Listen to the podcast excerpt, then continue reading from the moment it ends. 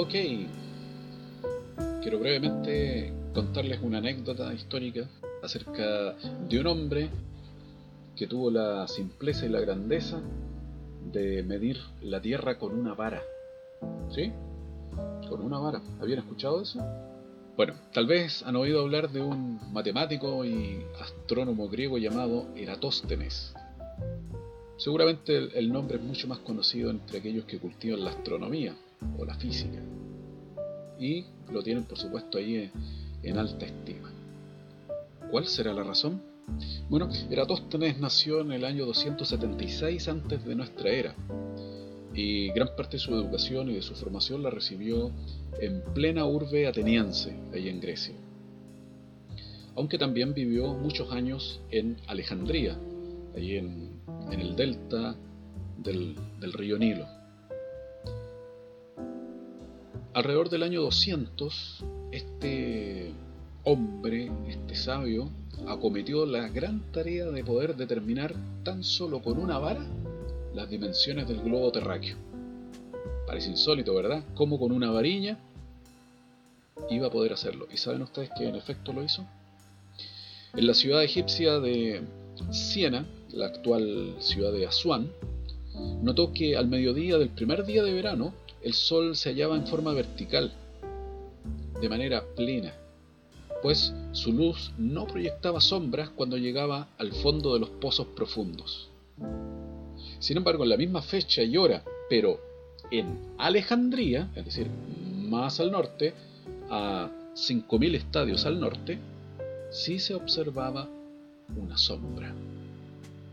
Dicha diferencia le dio una idea. Colocó en Alejandría un gnomon, un simple palo vertical, y al mediodía, cuando el sol se encontraba en su cenit, midió el ángulo de la sombra que proyectaba la vara, 7.2 grados sobre la vertical. Pues bien, dado que él estaba seguro de que la Tierra era esférica y sabía que el círculo mide 360 grados, dividió 360 entre 7.2 grados, la medida del ángulo. ¿Cuál fue el resultado?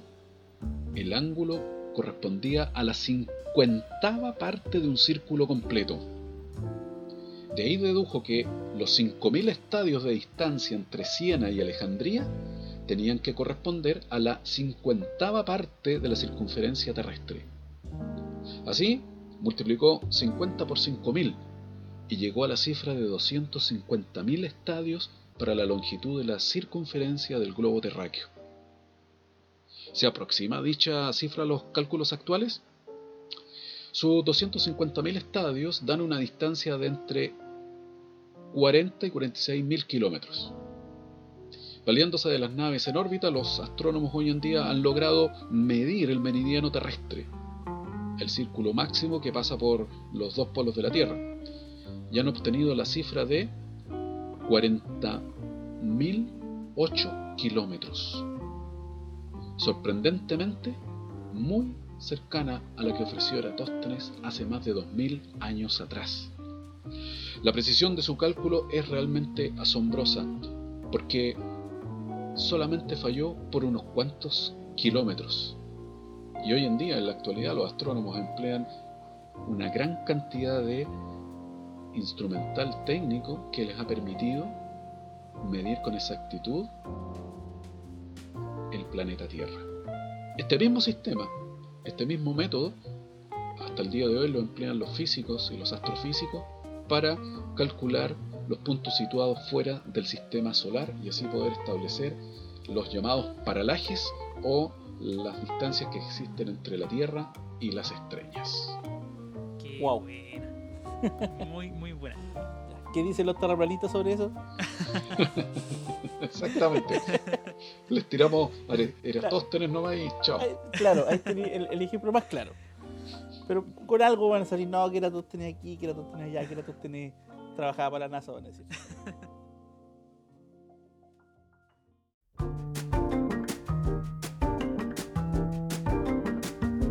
Comenzamos un nuevo capítulo de este podcast llamado Oiga Profe. Oiga Profe, ¿cómo está profesor Simón? Lo aprovecho de saludar. Hola Eduardo, ¿qué tal? Gusto en saludarte. ¿Cómo a su nuestros semana? auditores. Sí, otra semana que va pasando. Y bueno, el tiempo que no da tregua. Pero aquí estamos, en esta cuarentena y en este confinamiento. Hoy el tiempo y la lluvia caerá. Y la lluvia caerá. Luego vendrá el sereno, decía la Y luego vendrá el sereno. Jorge, te saludamos. Estimado Eduardo, profesor Simón, ¿cómo están? Hola, hola. Hola, hola. Eh, bueno, contento por un tercer capítulo ya. un- esperemos que esto vaya, vaya tomando cuerpo. La- las primeras impresiones dicen que le ha gustado, así que estamos contentos con eso, ¿ah? Contentos. Me tiene emocionado de que pudimos compartir el primer capítulo ya. Bueno, tenemos este el tercer capítulo que estamos grabando, pero ya en estos días vamos a subir el segundo. Eh, esperemos que también les guste como les gustó el primero. Y también les guste este tercer capítulo que estamos grabando en estos Esperemos, momentos. sí. Igual venimos con un tema polémico hoy día, sí, ¿ah? Sí, tenemos un tema bien... tema que va a le- levantar ahí susceptibilidades, va a herir. Bueno, esperemos que no, pues, no, no está hecho con esa intención. La No, intención es siempre generar debate, que es lo importante en todo nuestro un a sano debate, un sano Un debate. sano Bueno, el debate en sí debería ser siempre sano. claro, O una discusión. discusión es un término que muchas veces se toma para mal y no debería ser así. exactamente. Discutir, podemos discutir tomando un café, podríamos discutir alegremente sobre algo y aprender acerca de una de- desde una discusión. Exacto, que de hecho es el objetivo. Uno sabe que, bueno, se, se supone de forma casi eh, ideal que el objetivo del debate es hacer cambiar de opinión al otro, pero uno sabe como profesor de lenguaje y persona que está constantemente ejercitando el debate que eso nunca ocurre. Ya, uno jamás hace cambiar de opinión al otro. ¿Por qué? Porque el otro simplemente se resiste a cambiar de opinión. Por lo tanto, la, el objetivo real, creo yo, o el concreto que se genera en un, en un debate en el que vas con una buena con una buena disposición es entender al otro en el fondo ya que es lo que creo yo debería ser el objetivo de cualquier discusión ya en la medida- dígame ¿Es correcto no querer cambiar cuando te presentan las la, el fundamento de lo Es que- contrario? Es que yo uno, bueno, lógicamente no, pues, o sea, si a ti te están demostrando con hechos concretos que algo es de una forma o es de otra, eh, lo correcto sería que tú cambiaras de opinión. Ya ahora, lamentablemente, la forma en la que muchas personas perciben el debate es como un ataque. Ya hoy en día, y lo, uno, uno lo percibe mucho, sobre todo en redes sociales, eh, que hay gente que se identifica tanto con ciertas posturas que al tú atacar, entre comillas, sus posturas, la gente lo percibe como un ataque personal. Por lo tanto, se sienten profundamente ofendidos al tú plantear una idea que es contraria a que ellos creen. ¿Ves? A- au- aunque esa idea sea cuestionada en muchos ámbitos. O sea, tenemos el tema. Pucha, el tema ya casi meme del terraplanismo, que de verdad es un. Es un tema que más allá del meme o de la burla que algunos podrían utilizar, es un tema interesante de, de- revisar porque hay, debe haber alguna razón por la que tanta gente crea en eso. Y, y uno podría decir, no, pero es que la, la mayoría son, son tipos que no tienen ni idea de lo que hablan. Hay, gente, hay profesores universitarios que plantean esto, así que también sería interesante revisar ese, ese trasfondo. Pero volviendo al tema del debate, creo yo que eh, eh, hay un ideal, como en todo, pero también hay una realidad. Y la realidad es que la gente se niega o se resiste cuando se encuentra con una opinión opuesta.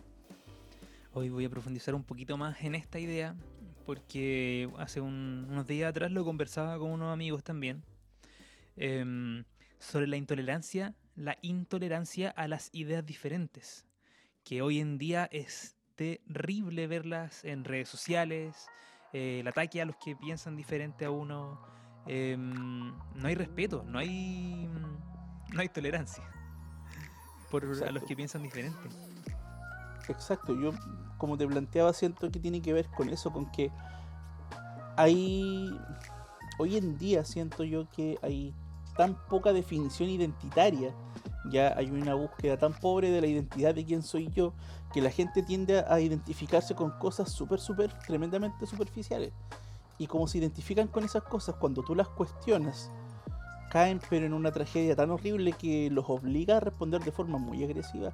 Por ejemplo, eh, no sé, considerando el, fenómeno de la última semana que fue eh, la tercera temporada de Dark, por ejemplo, eh, si tú planteas en internet que no te gusta Dark, te responden pero de una forma pero tremendamente violenta, sabiendo que es una opinión. es simplemente una opinión. ¿Ah? ¿No te gusta Dark? No he dicho que no me guste Dark. Sal de mi podcast.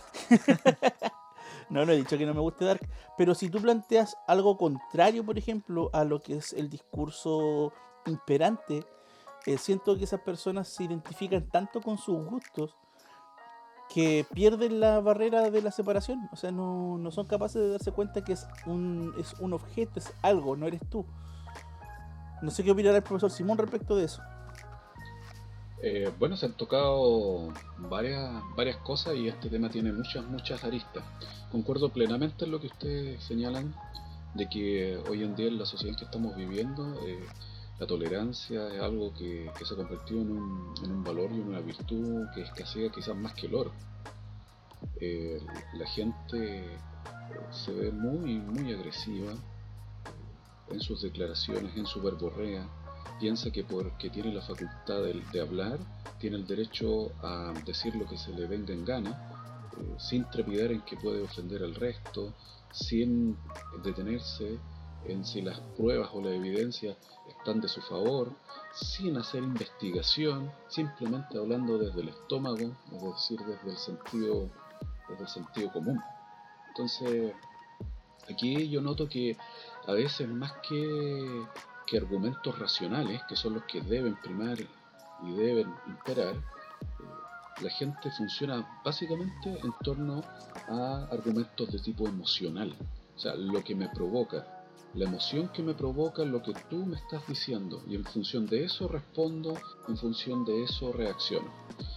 Y ahí uno lamentablemente a veces puede, puede llegar a, opiniones bastante pesimistas, ¿ah? como, como algunas que, que yo tengo con relación al, futuro de la, sociedad humana, cómo se está desarrollando, creo que este tema de el mito ha logrado prevalecer sobre el logos, es decir, sobre, el conocimiento, sobre la luz, sobre la palabra. la mitología eh, es, más, es más fácil que llegue a la gente porque recurre o apela factores emocionales y no racionales.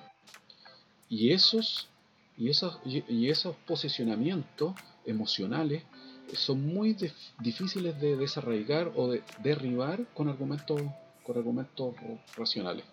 Entonces, eh, eso hace que la comunicación en la sociedad eh, se vaya perdiendo y finalmente solamente quede la, la violencia. Eso es lo que yo veo.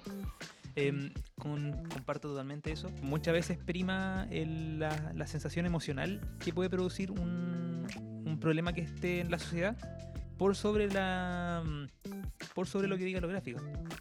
Entonces, em, eso al final se refleja el carácter que tiene en la sociedad, que eh, actúa y, analiza las cosas de acuerdo a las emociones, no de acuerdo a, a las bases.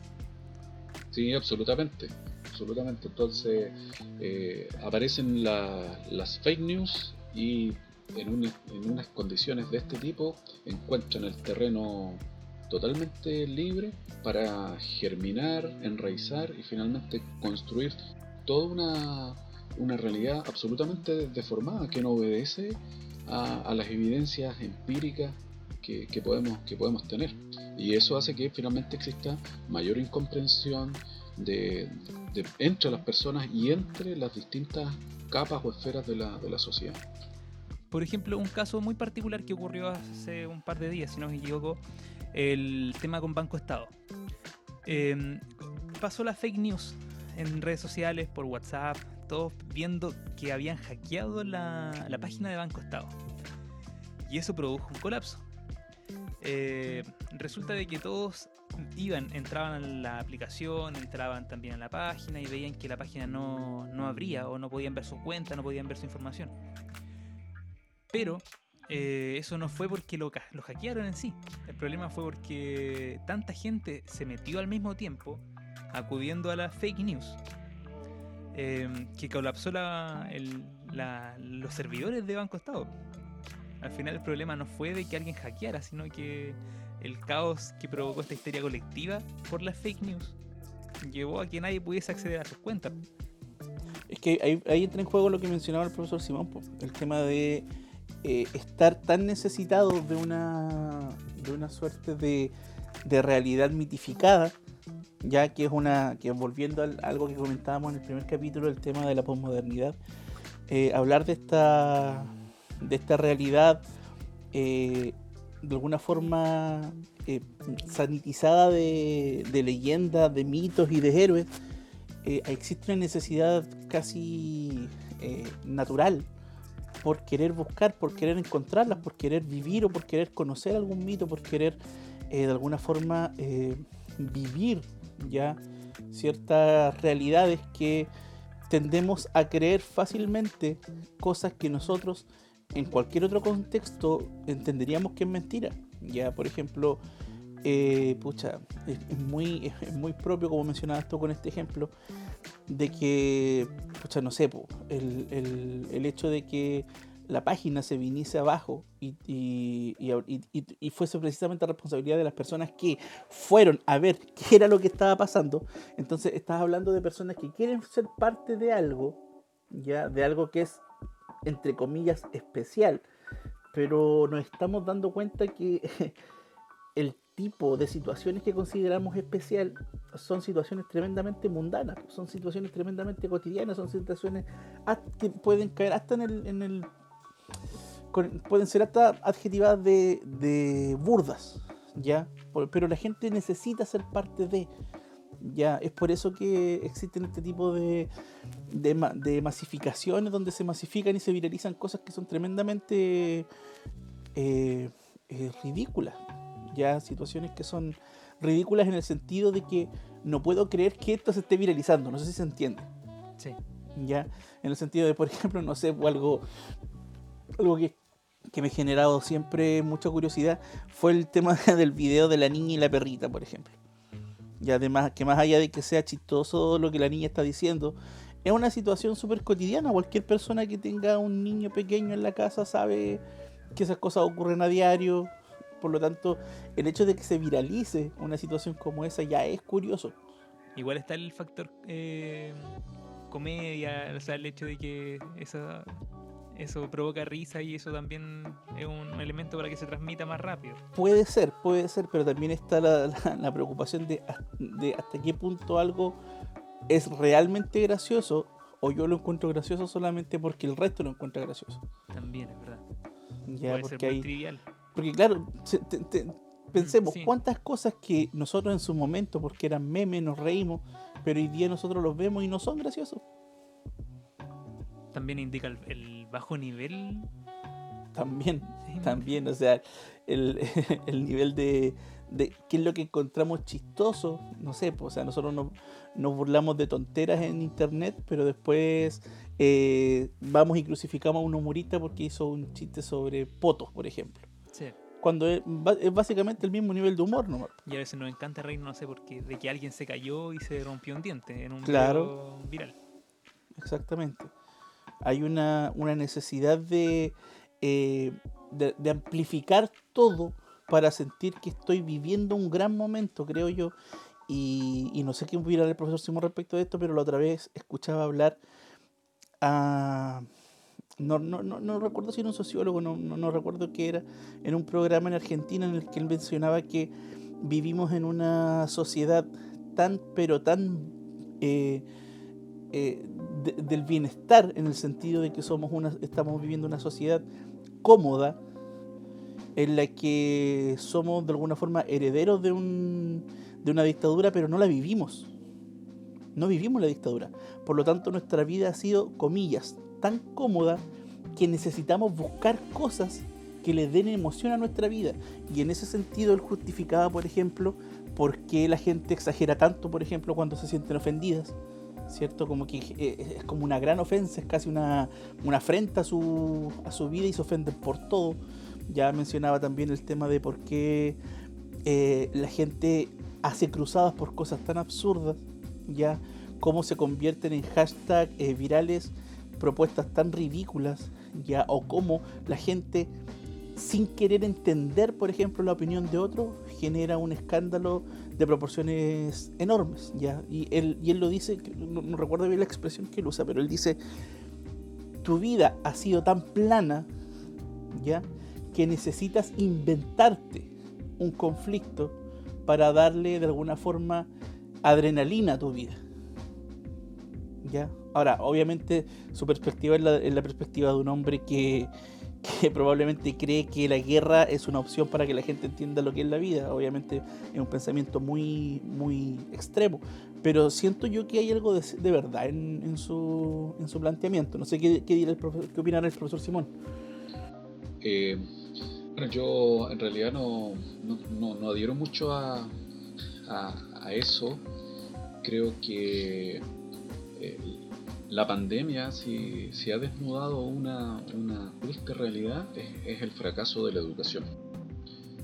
Creo que de manera rotunda. La educación ha, fracasado absolutamente en ese objetivo último que tiene de hacer de un individuo un ser, un ser mejor. Y, y sostengo esto porque lo que uno ve en la sociedad es precisamente que en vez de reinar aquellos principios o aquellos valores que se supone que se, se trabajan, se desarrollan con la educación, ha ocurrido todo lo contrario. Es decir, vemos personas que no tienen autocontrol. O sea, la capacidad de poder contenerse cuando tienen una emoción negativa porque algo les ha molestado, les ha irritado o les ha ofendido, no son capaces. O sea, llegan, llegan y simplemente vomitan una sartalada de groserías, de improperio o incluso llegando a la violencia física. Esa es la razón, entre otras cosas, por la cual nosotros vemos cómo alarmantemente eh, la violencia intrafamiliar ha aumentado con este tema del confinamiento.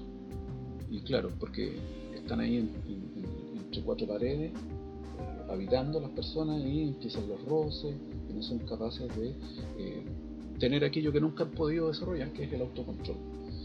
Tampoco hay tolerancia en una sociedad que cada vez es más abierta, donde el flujo migratorio, la movilidad del ser humano es como nunca antes en la historia, es necesario la tolerancia porque siempre me voy a estar encontrando con ese otro que es muy distinto a mí por cultura, por educación, por crianza y eso hace que se generen roces en, en, la sociedad. Y finalmente está el tema de la falta de respeto a la libertad personal. Ese es un elemento que yo considero siempre importantísimo. El derecho a la libertad personal. Mi libertad, como decía Kant, termina donde comienza la libertad del semejante, la libertad del otro. si yo digo cosas que finalmente agreden a otro, ya he violado la libertad del otro. Entonces, eh, sostener que simplemente eh, es necesario en la sociedad que cada cierto tiempo eh, ocurran desmadres para que finalmente la gente valorice la democracia o valorice lo que tiene, me parece, me parece que es más bien tender a justificar el caos que, que, se está dando y que se está generando con mayor fuerza hoy en día. Pero usted es lo que pienso yo, no sé, Eduardo. Pero usted culpa específicamente a la educación valórica o la educación en general, incluyendo conocimiento intelectual. Yo creo, yo, yo creo que es la, es, la, es la educación que se ha querido robar o se le ha querido asignar a, a la educación que se imparte a través del gobierno, a través del ministerio, a través del, de los distintos elementos del Estado que van tomando al niño desde que ingresa a la sala cuna, al jardín, hasta que egresa ya eh, convertido en un hombre o una mujer mayor, eh, profesional, técnico. Vemos eso. ¿Cómo explicar, por ejemplo, que exista tanta, tanta coima, que exista tanto acto fraudulento en las mismas autoridades políticas? cómo explicar que eh, existen ingenieros, que son capaces de dejarse comprar o de postular determinados proyectos y pagan coimas para finalmente adjudicarse aquellas obras. O sea, aquí hay un claramente un elemento que ha fallado y esa es la calidad de la educación en cuanto a principios y valores, porque las competencias finalmente técnicas o intelectuales se pueden adquirir y hoy en día se pueden adquirir incluso a través de internet, o sea, está, está al, acceso de cualquiera. Pero lo otro, lo otro no. Y ahí es donde se ha fallado. Si bien se dice que los, políticos, los quienes nos gobiernan, son el reflejo de la sociedad y del país que, están gobernando. O también no tenemos más personas que nos gobiernen que las que nos merecemos, como dijo Einstein. Sí, exactamente. Entonces, es así como, como nos vemos con, con esa falta valórica y también vamos a conectar este, este, este punto con, lo, con el tema que queríamos llevar como principal dentro del podcast. La ética versus la estética. ¿ya? Aquí tenemos, tenemos que entender, y, que fue una discusión que también surgió en el primer capítulo y que decidimos continuar porque sentimos que es súper, súper importante. Y ahí creo que eh, es, eh, es fundamental que seamos capaces de discutir estos temas porque son temas que nos afectan a todos en mayor o menor medida. Y ahí tiene que ver con eh, hasta qué punto nosotros como espectadores, como consumidores de cultura, digámoslo de esa forma, de una forma bastante fea, pero que es cierta, eh, podemos valorar una obra en función de un autor, sabiendo que su autor como individuo, como sujeto, no como autor, es, digámoslo, en cierta medida deplorable. Ya hablemos de, no sé, pinturas de eh, hombres que han abusado de mujeres, eh, cuentos de asesinos en serie, eh, poesía de hombres que han abandonado a sus hijos. Ya, ¿en qué, ¿En qué medida la vida personal del autor implica la forma en la que se debe valorar su obra? No sé si quedó clara más o menos a dónde va la discusión. En ese punto, en ese punto la, la, otra vez había, tú habías planteado lo que ocurría con, con Tea Time, creo que se llamaba, que era el MC de, de, los Tetas y que era una... Y que bueno, de partida es una banda súper eh, eh, representativa de lo que fue la música, particularmente la de los 90, diría yo. Finales de los 90, principios del 2000, si mal no recuerdo. Eh, una banda muy influyente en la música contemporánea, una banda insignia que de alguna forma vino a sintetizar varios géneros que eran muy populares en aquella época, como el funk, el rock, el hip hop. Una banda súper. Una banda que, previo al escándalo, era una banda muy querida. Una banda muy reconocida, una banda que de hecho se habían separado, luego volvieron, tuvieron un éxito bastante considerable después de su regreso. Pero en el momento en el que estalló esta noticia, eh, obviamente la, la percepción del cambió. Cambió totalmente. Otro ejemplo en la música de Michael Jackson, con todo lo que se habló detrás. Eh, John Lennon también. Específicamente John Lennon por. Eh, por la violencia que ejercía hacia las mujeres. ¿No lo sabía? No. Él se jactaba obviamente de, de maltratar mujeres.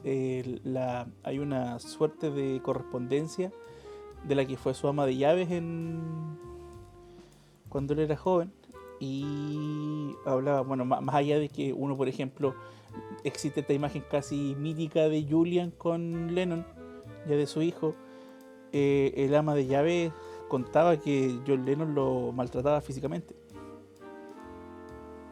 No, sé si sabías eso. No tenía idea, nunca lo había escuchado. Sí. Y, y no, no son cosas que se sepan así como secretos, sino que hay, muchas hay muchas declaraciones que él mismo ha hecho. Por ejemplo, no sé, pues bueno, esto ya es un tema mucho más complejo y tiene que ver con el tema de sus relaciones, pero él, él estaba con Yoko Ono mucho antes de terminar con su anterior esposo, por ejemplo. ¿Ya? Eh, a Yoko también le engañó muchas veces. De hecho, a Yoko Ono, una de las cosas que se le criticaba era que ella andaba para todos lados con él. Básicamente que ella lo perseguía y no lo dejaba tranquilo. Cuando en realidad Yoko Ono ha declarado muchas veces que era él el que la obligaba a ir con él a todos lados. Ya, así que ahí hay, ahí cositas que uno podría incluso hasta bueno, hay, hay otras cosas que ya forman parte del mito en torno a los Beatles, pero eh, ese tipo de cosas, por ejemplo, o lo que comentábamos también en el primer capítulo, el, la evidente, el evidente racismo de, de Tolkien y de Lovecraft, eh, el, el posible asesinato que cometió eh, Poe, por ejemplo, sus tendencias aparentemente pedófilas al casarse con su sobrina, eh, el abandono de, de por ejemplo, de Neruda. Neruda. respecto de su hija. Y en el caso de las mujeres, bueno, el caso de Frida Kahlo, el caso de, eh, por ejemplo, la misma Virginia Woolf, que se jactaba de maltratar a su sirvienta, siendo que hoy en día es parte de un, es básicamente un emblema dentro del movimiento feminista, y era una mujer que se jactaba de eh, haber maltratado eh, físicamente a sus empleadas y de ser eh, partidaria del voto censitario. Bueno, hay, hay varios ejemplos. Yo puedo empezar con el mismo caso de, de quien se estuvo conmemorando hace un, mes atrás, eh, Antoine de Saint-Exupéry, que muchos lo, lo adoran y lo divinizan por, por su principito. Pero eh, la pregunta interesante es, ¿cómo murió Antoine de Saint-Exupéry? Y la respuesta es una sola. Murió intentando matar a su prójimo. Él fue un piloto que peleó por la aviación francesa, por los aliados, y, fue derribado por un caza alemán. Entonces, eh, aquel que predicaba tanto el amor al prójimo no fue capaz de vivir por el amor al prójimo. Empuñó las armas y estuvo dispuesto a matar y mató, de hecho, eh, a muchas personas. Ahí hay un, un ejemplo. Eh, tenemos el caso de Lewis Carroll, el gran novelista que desarrolló todo un mundo muy interesante con Alicia en el País de, la- de las Maravillas y sin embargo eh, hay serias dudas respecto a su condición de abusador eh, de menores, de pedófilo. Entonces uno, uno se pone a escarbar eh, y va a encontrar muchas, muchas cosas. El mismo caso de Oscar, Oscar Wilde, el gran literato británico, eh, del que se piensa que incluso abusaba eh, de algunos hombres. Entonces, eh, si uno investiga, va a descubrir mucho, mucho de esto. De hecho, hay un, hay un caso súper emblemático y que pucha, llega a ser escalofriante, que es el caso de Mary Cecil Rogers, que de hecho hay un cuento de Edgar Allan Poe en el que bueno, Mary Cecil Rogers era una prostituta que fue encontrada asesinada en un lago, ya, y esto no es, no es ficción, es, es real. ¿Qué es lo que pasa? Que Mary Cecil Rogers eh, como prostituta y Edgar Allan Poe al formar parte de este mundillo de la noche que era bien nacido a él, a él, eh, él la conocía, ¿ya? Y de hecho estuvo dentro de, lo- de los interrogados. ¿Qué es lo que pasó? Que a medida que iba avanzando la investigación, eh, Edgar Allan Poe escribió un cuento respecto de la muerte de Mary Cecil Rogers. ¿Y qué es lo que pasó? Que en el cuento, don Edgar Allan Poe entregaba información que hasta ese momento era conocida única y exclusivamente por la policía. ¿Ya? No había forma de que él supiese eso, fuera de que algún, alguien en la, policía le hubiese estado entregando información. ¿Ya? Se le, se le interrogó, estuvo dentro de los sospechosos, pero obviamente como él ya era famoso en Estados Unidos, no se le juzgó. ¿Ya? Y de hecho un policía tuvo que salir diciendo, o lo que se cree es que tuvo que salir hablando de que él le había entregado información para, escribir, para que escribiera su cuento porque supuestamente Edgar Allan Poe lo iba, a, lo, iba, lo iba a poner a él como personaje dentro del cuento. Ya, ahora, ¿será eso verdad o no? Es discutible, ya, porque estamos hablando de, bueno, estamos hablando de alguien como Edgar Allan Poe, que todos todos más o menos sabemos cómo era su vida. Eh, también hay otro aspecto, por ejemplo, de Edgar Allan Poe que tiene que ver con eh, el hecho de que él se casó con su sobrina. Ya no sé si lo sabían. Edgar Allan Poe eh, contrajo matrimonio con su sobrina. Aunque ahí hay, otra, ahí hay otro aspecto igual que se discute, que igual es interesante de ver. Y es que, según muchos escritores, ya el tema del alcoholismo eh, y el tema del consumo de droga y todas las cosas que consumía este caballero eh, eran consecuencia de un drama que él acarreaba, que era ser sexualmente impotente. ¿Sí? Por eso que si uno se fija bien, o sea, lo, que mucho, muchas personas hablan respecto de Edgar Allan Poe era que obviamente se casó con su sobrina para de alguna forma él acallar estos rumores respecto de su condición sexual. Ahora, ahí hay un sinnúmero de, de interrogantes que se puedan dar respecto de si es verdad, si no lo es, ya, pero lo que sí es cierto es que aparte de los hechos reales que hay en torno a ciertos autores, también hay mucha mística, también hay mucho, mucho misterio, demasiado demasiados aspectos que tienen que ver más con el lado mítico que mencionaba el profesor Simón delante que con la realidad. Ahora, el punto concreto es, ¿estos autores son descartables automáticamente por eso? Esa creo yo que es la pregunta. Claro. Eh, es una pregunta importante porque de ella derivan una serie de consecuencias y consecuencias que incluso pueden golpear lo más íntimo de, nuestras, de nuestras creencias o de nuestros supuestos. La respuesta que demos a esta pregunta eh, es muy definitoria en ese sentido. Porque si decimos que no importa, eh, entonces tendríamos que aceptar obras de tipos como Hitler, por ejemplo, Cierto. De arquitectos como Albert Speer, por ejemplo, que finalmente desarrollaron eh, grandes, grandes obras monumentales y que finalmente estaban eh, a disposición de, la muerte en masa. Entonces creo que es una pregunta de, de muy difícil recorrido. Yo en lo personal en lo personal, pienso que no podemos separar al, autor de su obra. Creo que eh, el autor es en buena medida la obra, transgrede la obra, participa en ella y, nos hace participar de su mundo interior. Nos hace ser cómplices de su ser. Y por tanto, desde esa perspectiva, eh, nosotros bien pudiéramos convertirnos también en, culpables. En cómplices. Claro, exactamente. Entonces ahí hay una carga valórica en la que tenemos que, que automirarnos y tener cuidado. Lo que pasa es que como seres humanos somos muy responsables en, nuestra, en nuestro vivir.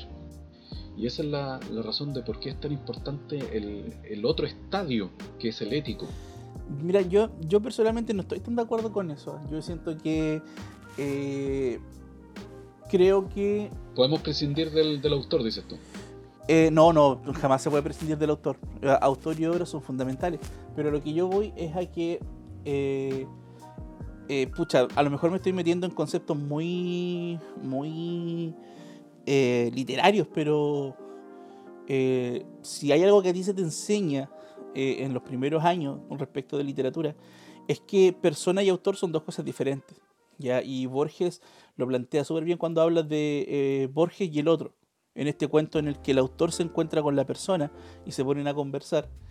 Eh, siento yo que son, son, son dos cosas diferentes. Ahora, no, sé si diferente, pero podríamos hablar de un aspecto que es propio de la persona, pero que no necesariamente tiene que estar conectado con el individuo natural. Ya, por ejemplo, siento yo que juzgar eh, la obra en función de la vida del, individuo es como cuestionar a un profesor, por ejemplo, cuestionar la calidad de su clase o decir que él no sirve como profesor porque a lo mejor en su vida personal a él le gusta, no sé, el día viernes en la tarde termina su jornada y él de viernes a domingo desaparece porque se cura. Pongámosle, pongámosle el caso se cura. De, viernes a domingo desaparece, el domingo llega a la casa, duerme y el otro día va a trabajar y es súper responsable en su trabajo, cumple con su trabajo, es responsable con sus estudiantes. Ya, siento yo que ahí hay un, eh, eh, hay como un deseo, y aquí, y aquí, bueno, aquí puede que nos alejemos un poquito del tema, pero siento yo que socialmente hay un deseo permanente de querer señalar la maldad o lo negativo en el otro. Ya hay un deseo constante de querer eh, exorcizar al monstruo. No sé, si se, no sé si se entiende el concepto en el sentido de que socialmente eh, siempre que un individuo es señalado o es eh, expuesto como asesino, como criminal, existe colectivamente un deseo furibundo de querer exterminarlo. ¿Ya? Y yo personalmente siento que dentro de ese deseo hay, mucho de hay mucha de nuestra propia maldad reprimida. No sé si se entiende. El deseo que yo tengo de querer matar al otro, al otro malo, en el fondo es un deseo de querer exorcizar dentro de mí mis propios pecados. Es una suerte de catarsis colectiva. Siempre he pensado que eh, el individuo que comete actos nefastos se sataniza. Y creo que en esa satanización está el error. Porque en el momento en el que tú lo satanizas, no, lo, lo, transformas en un monstruo. Y se te olvida que el sujeto es humano. Y en el momento de ser humano, a ti se te olvida que tú también puedes caer en lo mismo. Por lo tanto, creo yo que ahí hay, un, hay una suerte de vendetta inconsciente respecto de ciertos personajes. Eh, ahora, no porque no lo merezcan, yo estoy totalmente de acuerdo que sujetos como Albert Spencer, por ejemplo, o sea, Spear, que mencionaba usted, que era básicamente el, arquitecto de los nazis, ya que, que, estaba afiliado a una, a una concepción eh, biológica de superioridad, eh, no, no, como individuo no puede ser reconocido, pero dentro de su área de, de, de profesionalismo, por ejemplo, el tipo era... era, era un gran constructor y su obra hasta el día de hoy permanece en pese a los bombardeos. Exacto, a eso voy yo. O sea, eh, eh, estoy totalmente de acuerdo en que no se pueden aceptar las conductas de ciertos autores. O sea, no de ciertos, sino que ningún autor, cualquier conducta que sea negativa es reprochable.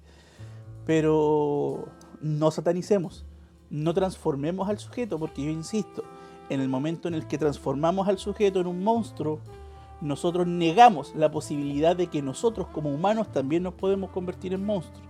Ya lo decía este caballero, cuando miras al abismo, el abismo te mira de vuelta. Si, si, si estás toda tu vida eh, luchando contra monstruos, te terminas convirtiendo en uno. Ojo con eso. Creo yo que ahí...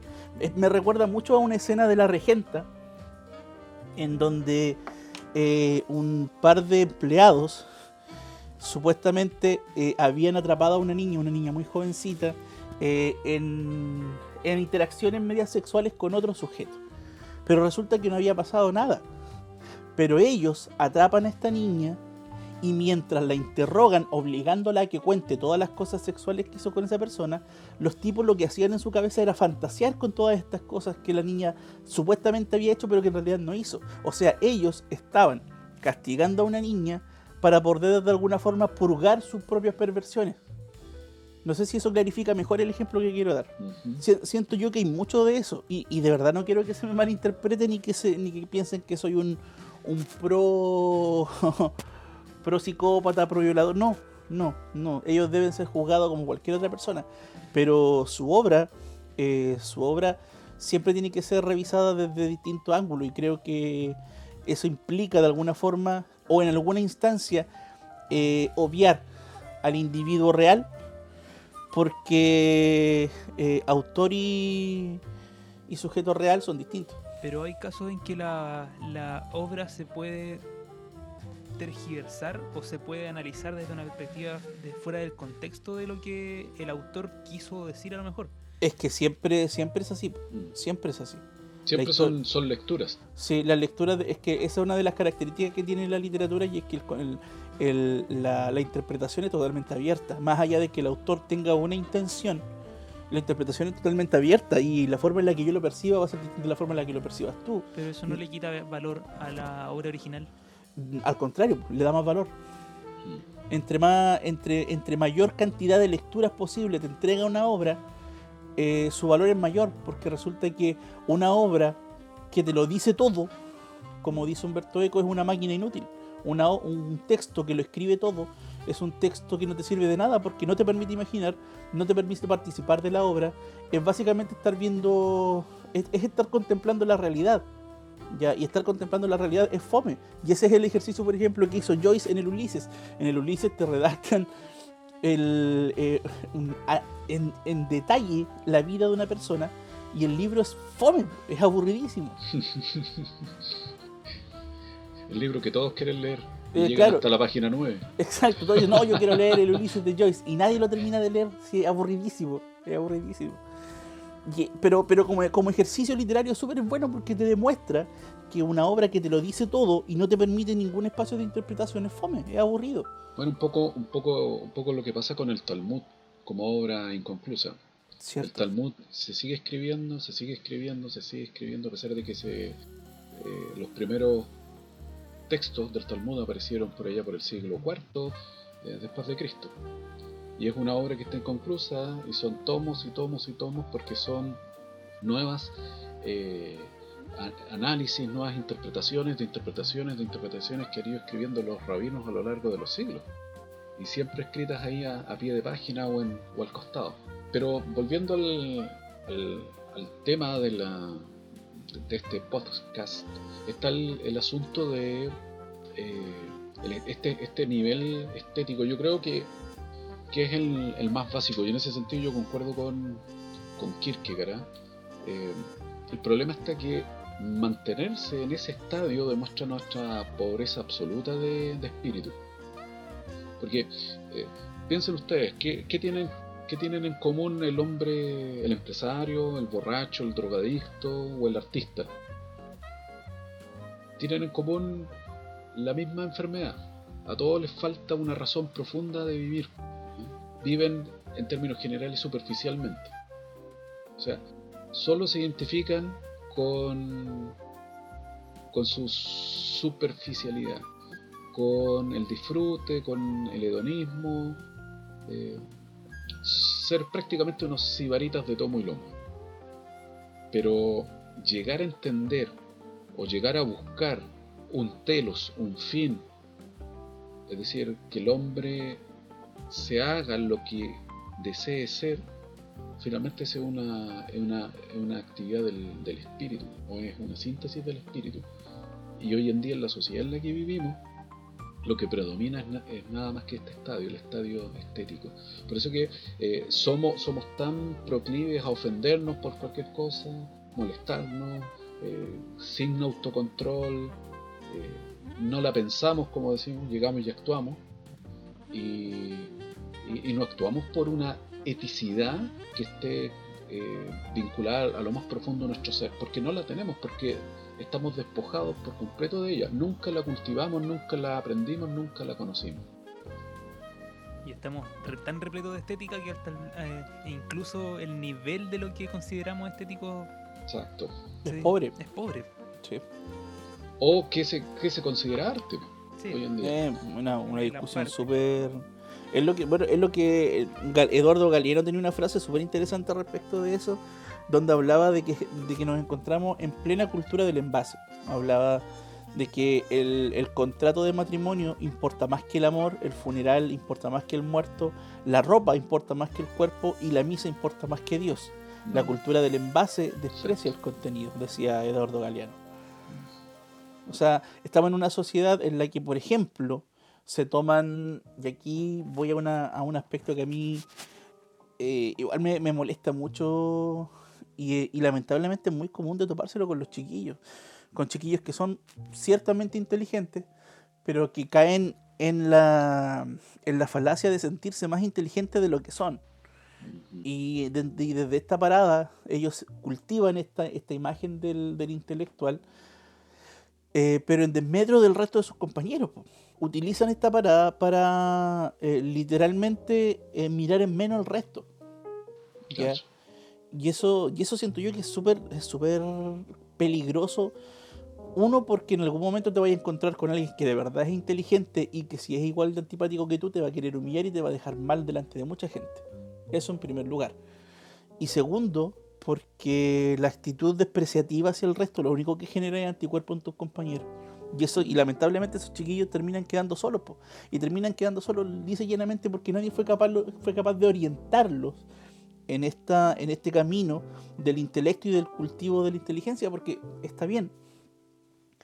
Puedes querer, puede gustarte leer, puede gustarte series, no sé, el tema de la cultura del envase es tan extraño, es tan, eh, es tan, digámoslo, no sé, retorcido, extraño, raro, que hay gente que por el simple hecho de ver una serie o de le- haber leído un libro o de conocer a X autor, ya se siente más inteligente que el resto.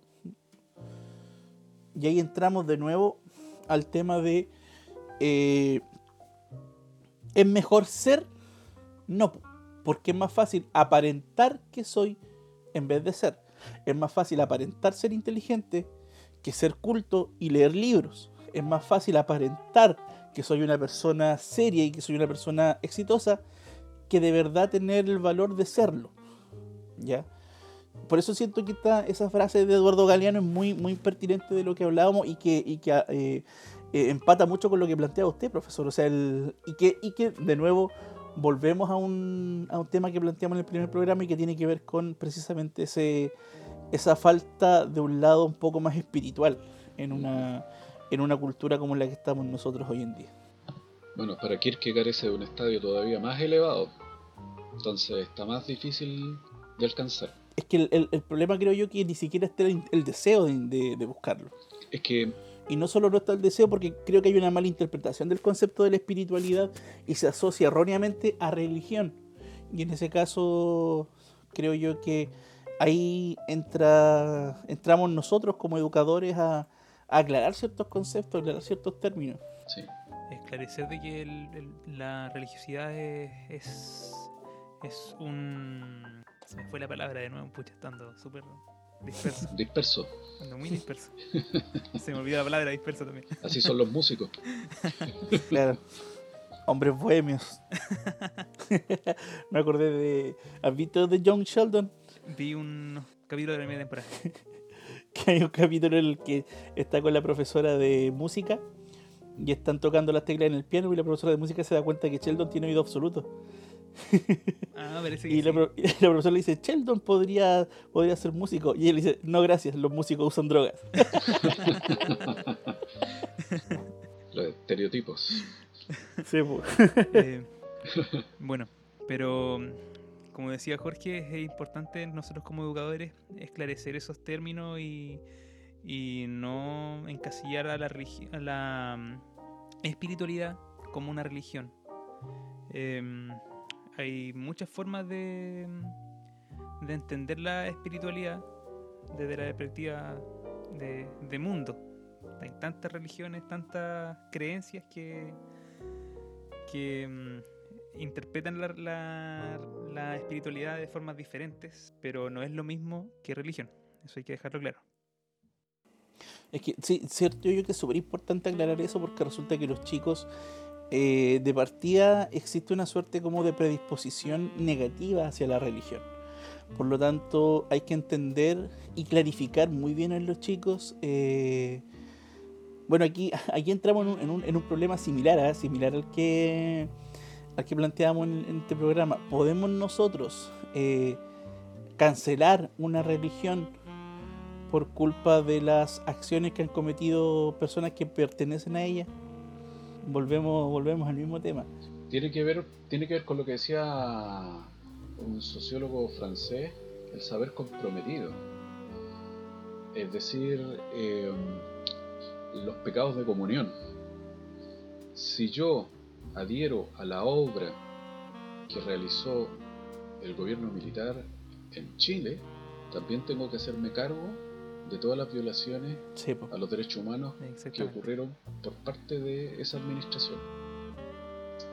Si yo adhiero, o sea, no puedo hacer esa separación, o sea, eh, si yo adhiero a, a la Iglesia Católica tengo, tengo que hacerme cargo de Sí, todos pues, los, si yo- de si yo todos adhiero los a lo comunismo- largo de la historia que han, y exactamente, al comunismo y. Exactamente. El comunismo tengo que hacerme responsable por los crímenes de Corea del Norte, por los crímenes de China, por los crímenes ocurridos en Cuba, ya que no, que no son pocos, ya que de hecho son bastante más que lo que han hecho los, los occidentales. los occidentales, en- en- claro, en, en una historia bastante más grande.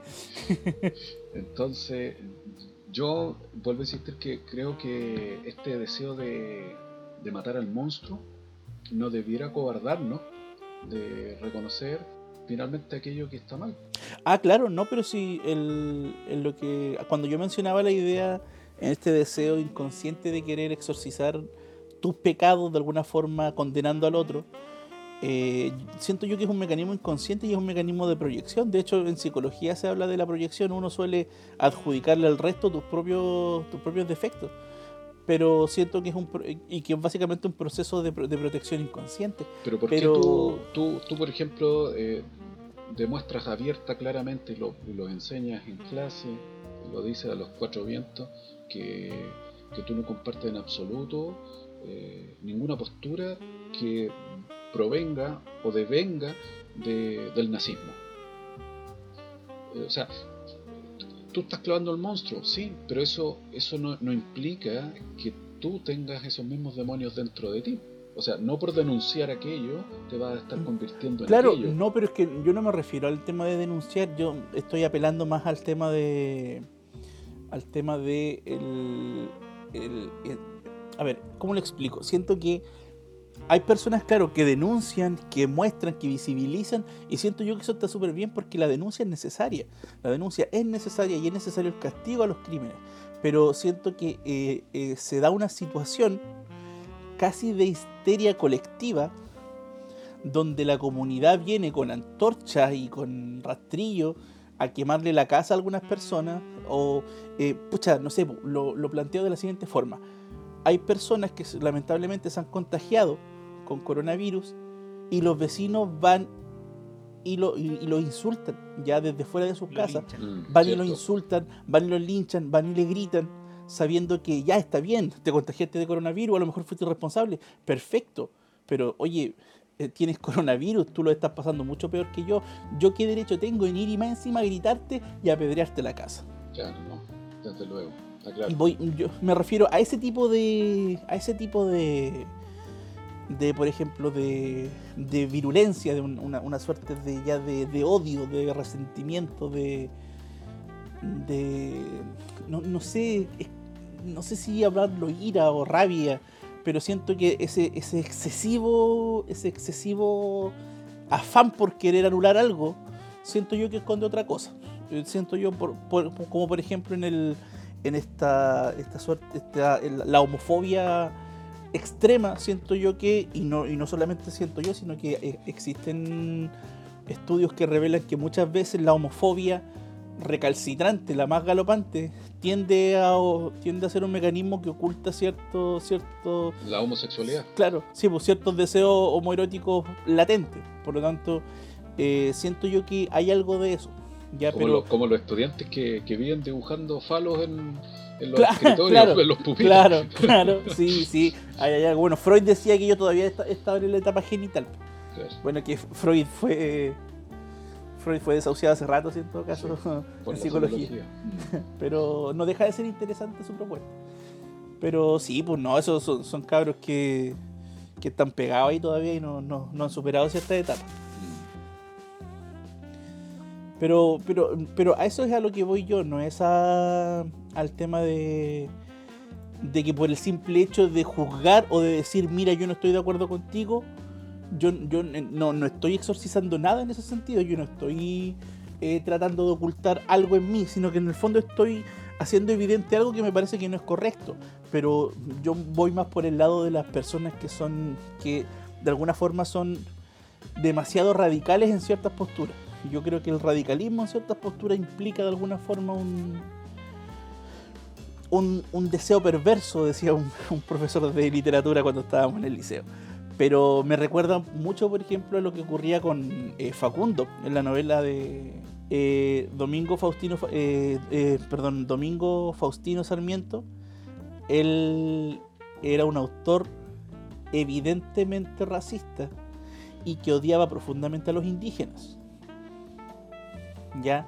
De hecho, en su obra, Facundo, o Civilización y Barbarie en la Pampa Argentina, cuestiona precisamente esta dualidad. ¿Ya? La cuestiona. Pero resulta que, Facundo, eh, que eh, eh, Domingo Faustino Sarmiento es conocido como el educador del cono sur de Latinoamérica, o sea, una persona que fundó colegios en todo el cono sur, incluso en Chile. De hecho, en Chile está el colegio Domingo Faustino Sarmiento. Sí, no, él, vivió acá como hizo, hizo grandes aportes acá en Chile. ¿eh? Eh, sí, pues, él, él estuvo exiliado acá, pues, creo. Sí. Y después se convirtió en presidente de la Argentina. Sí. Y, él, y eso es lo. Él, eh, él, por ejemplo, en su obra, eh, su personaje Facundo, que es el bárbaro, que es el gaucho que vive en la pampa y, y que básicamente es un animal, cuando va a la ciudad siente una fascinación por la ciudad. Y de la misma forma, cuando uno lee la obra, eh, uno se da cuenta que él como narrador, como autor, también siente fascinación por el gaucho. Por lo tanto, en esta suerte de contradicción, eh, también uno puede observar ese deseo de purgar de alguna forma sus propios, sus propios deseos, porque si uno lee la obra con mucho cuidado, la fascinación de Sarmiento por el gaucho es, es evidente. Es evidente cuando él describe las habilidades de los rastreadores, de los criadores, de los cazadores. Él lo hace con mucha admiración. Por lo tanto, eh, la obra trata de enviar un mensaje, pero al final tú te das cuenta que en realidad hay, hay otra cosa. ¿ya? Y ahí, ahí caímos de nuevo en el, en el tema de ¿es posible separar al individuo de su obra? Puede que sí, puede que no. Ahí caemos en esa, en esa discusión. Yo creo que lo importante, más que el hecho de que se pueda o no, es cómo, cómo lo abordamos nosotros. Conclusión. Claro, eso es lo importante. Siento yo que eh, hay que hay que tener mucho cuidado cuando uno genera ese tipo de comentarios porque siento que no es una discusión que podamos zanjar nosotros en un programa.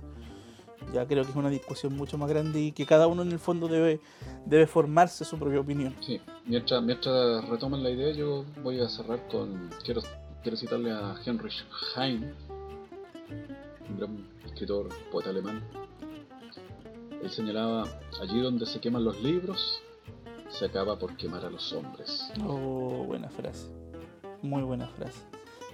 Que de hecho es bastante decidora de, de procesos históricos que hemos vivido como chilenos, como habitantes del mundo. Eh, como seres humanos, claro. Fahrenheit. Sí, Ahí absolutamente. ahí está Fahrenheit. Donde básicamente los libros eran personas. Claro. Vamos, vamos terminando entonces, Eduardo. Entonces vamos terminando este programa. Gracias a todos los que nos han escuchado, gracias por, por ser parte de este momento en que podemos compartir cada una de las cosas que queremos entregarle con mucho cariño, podcast a podcast con ustedes, a ustedes. Así que nos despedimos con mucho entusiasmo para una nueva edición de la próxima semana de este podcast, Oiga, profe. Que esté muy bien. Hasta la Que estés próxima. muy bien. Será hasta la próxima. Hasta la próxima, auditores. Oiga, profe, el verdadero podcast. Hay otros con un nombre parecido, pero esos son malos. No los pero jamás Este igualado. es el podcast. Oiga, profe, para todos semana. ustedes, chiquillos. Nos vemos la próxima Chao. semana. Nos vemos. Chao, chao.